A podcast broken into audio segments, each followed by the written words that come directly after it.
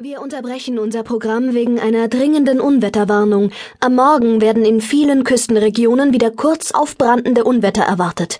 Die Wetterämter raten den Bewohnern dieser Gegenden, nur in dringenden Fällen die Wohnungen zu verlassen. Küstenstraßen, die von den gestrigen Wolkenbrüchen noch überflutet sind, bleiben bis auf weiteres gesperrt. Mom stellte den Fernseher ab und stand auf, um den Wasserkessel aufzusetzen. Diese Unwetter sind doch allmählich absurd sagte sie. Es ist schließlich mitten im Sommer. Wir sollten im Freien sein und Sonnenbaden.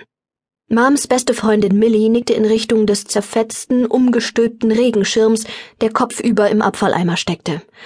Es wäre ja nicht so schlimm, wenn es nur der Regen wäre. Es ist der tosende Sturm, den ich nicht ausstehen kann. Ich träume schon ganz schlecht. Und die Wellen, die über die Kaimauer krachen, tragen nicht gerade dazu bei, eine ruhige Atmosphäre für meine Meditation und Erkenntnisgruppe zu schaffen. Meditation und Erkenntnis war der neue Kurs, den Millie auf der King abhielt, dem Schiff im Hafen von Brightport, in dem sie ganz in unserer Nähe lebte. Die King war früher unser Schiff gewesen, bevor wir ein neues bezogen, nachdem meine Mutter und mein Vater wieder zusammengefunden hatten. Mom ist eine Menschenfrau und Dad ein Meermann, und unser Boot, die Fortuna, ist so konstruiert, dass man unter Wasser und darüber wohnen kann. Ich bin halbe halbe. Menschlich an Land, Meermädchen im Wasser. Ich kann also sowohl über dem Wasser als auch unter Wasser leben. Ich weiß nicht, warum ihr euch so aufregt, sagte ich. Die Unwetter sind doch immer nach einer halben Stunde vorbei. Ansonsten war das Wetter ja die ganze Zeit schön. Ich warf einen Blick aus dem Fenster. Seht mal, es klart schon wieder auf. Mom und Millie wechselten einen vielsagenden Blick. Was ist? fragte ich. Mom holte zwei Becher und ließ in einen davon einen Teebeutel fallen. Na ja, es überrascht mich nicht, dass du alles positiv siehst. Hä? Was willst du damit sagen?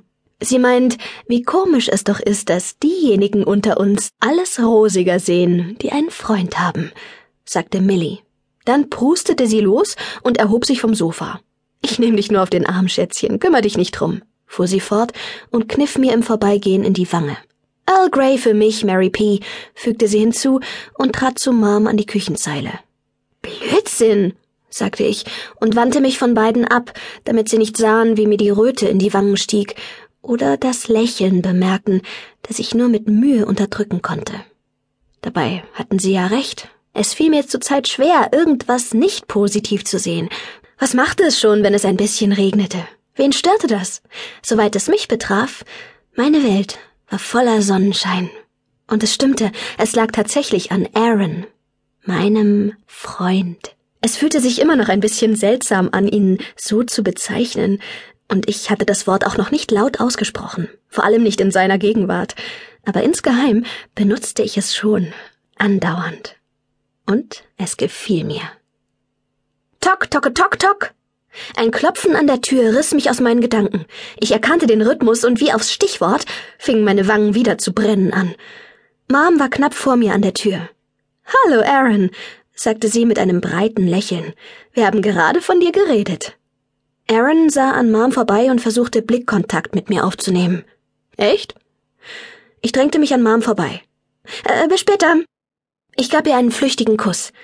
Passt aber auf da draußen, sagte sie warnend. Keine Sorge. Schau doch mal raus. Das Unwetter ist schon wieder abgezogen. Ich hab doch gesagt, dass es nicht lange anhält. Aaron und ich liefen bereits den Anleger entlang. Viel Spaß mit deinem Freund, trällerte Millie aus dem Schiffsinneren hinter uns her. Ich sah Aaron verstohlen an. Oh, tut mir leid. Er lächelte. Das stört mich doch nicht, sagte er. Wenn es dich nicht stört? Ich war so verlegen, dass ich zu Boden starrte. Nee, eigentlich stört's mich auch nicht, sagte ich zu den Holzplanken des Anlegers. Ohne ein weiteres Wort streckte Aaron den Arm nach mir aus und beim Weitergehen nahm ich seine Hand. Dabei spürte ich ein Kribbeln, das mir durch den ganzen Körper lief, und mir wurde warm. So ein Gefühl wie das, wenn Aaron meine Hand hielt, hatte ich früher noch nie verspürt. Es war jedes Mal wie ein kleiner Stromschlag, und ich wäre am liebsten auf und ab gehüpft und in Jubelrufe ausgebrochen. Wir hatten uns erst im Lauf dieses Jahres kennengelernt. Aaron hatte mit seiner Mutter in einem Schloss draußen auf einer Felseninsel im Meer gelebt, aber vor kurzem waren sie zu uns nach Brightport gezogen.